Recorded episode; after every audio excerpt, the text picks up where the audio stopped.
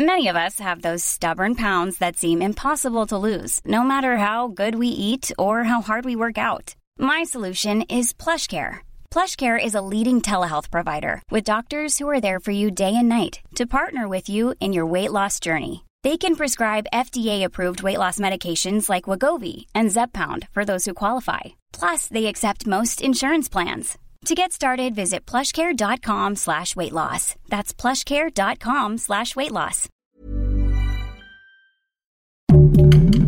Heraldo Podcast, un lugar para tus oídos. Va porque va. El gobierno de AMLO no quita el dedo del renglón con el tren Maya y siguen expropiando terrenos para construirlo. Esto es Primera Plana de El Heraldo de México.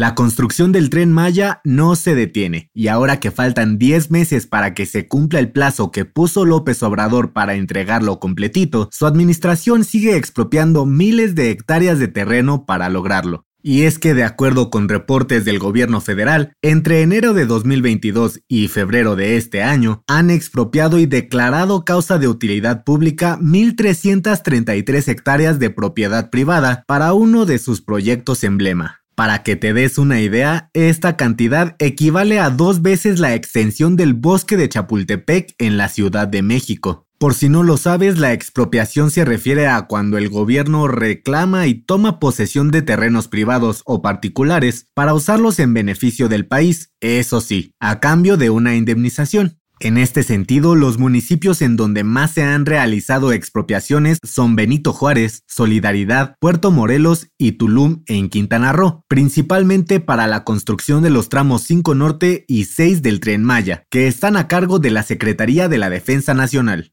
El último decreto de expropiación salió este jueves en el Diario Oficial de la Federación, en el que se dio a conocer que el gobierno utilizará otras 54.9 hectáreas para seguir con el proyecto. ¿Seguirán expropiando más terrenos privados para el tren Maya? Gracias por escucharnos. Si te gusta Primera Plana y quieres seguir bien informado, síguenos en Spotify para no perderte de las noticias más importantes. En junio de 2020, el titular de la Secretaría de Seguridad Ciudadana de la Ciudad de México, Omar García Harfuch, fue víctima de un atentado que casi le cuesta la vida. Ahora, a poco más de dos años de aquel momento, el funcionario aseguró que la capital es más segura. En entrevista exclusiva para El Heraldo de México, García Harfuch dio a conocer que desde 2018, la gran mayoría de los delitos han disminuido cerca del 45% en la CDMX, en gran parte por la estrategia que han implementado en conjunto con la jefa de gobierno Claudia Sheinbaum. Y es que según el jefe de la policía capitalina, el homicidio doloso, las lesiones por armas de fuego e incluso el robo de vehículos cada vez son menos recurrentes. Pero a pesar de que celebra estas cifras, García Harfuch dijo que aún tienen mucho por hacer para que la CDMX sea más segura, por lo que están trabajando muy duro para lograrlo por el bien de toda la población.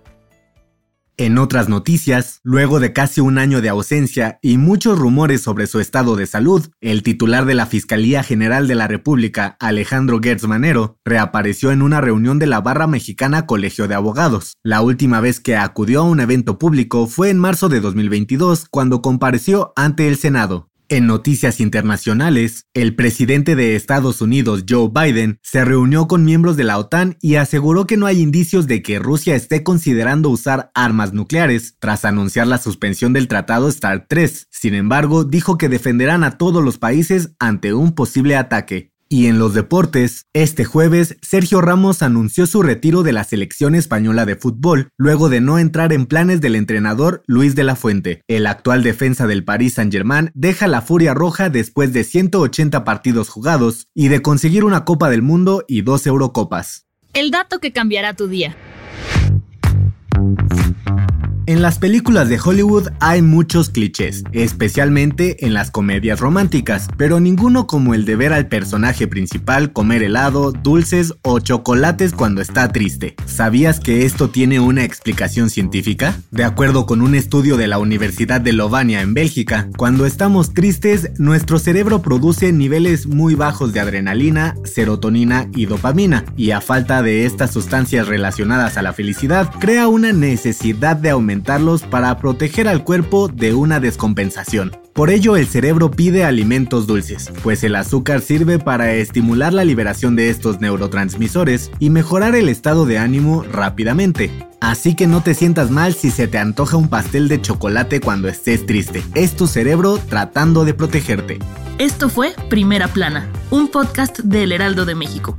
Encuentra nuestra Primera Plana en el periódico impreso, página web y ahora en podcast. Síguenos en Instagram y TikTok como El Heraldo Podcast y en Facebook, Twitter y YouTube como El Heraldo de México. Hasta mañana.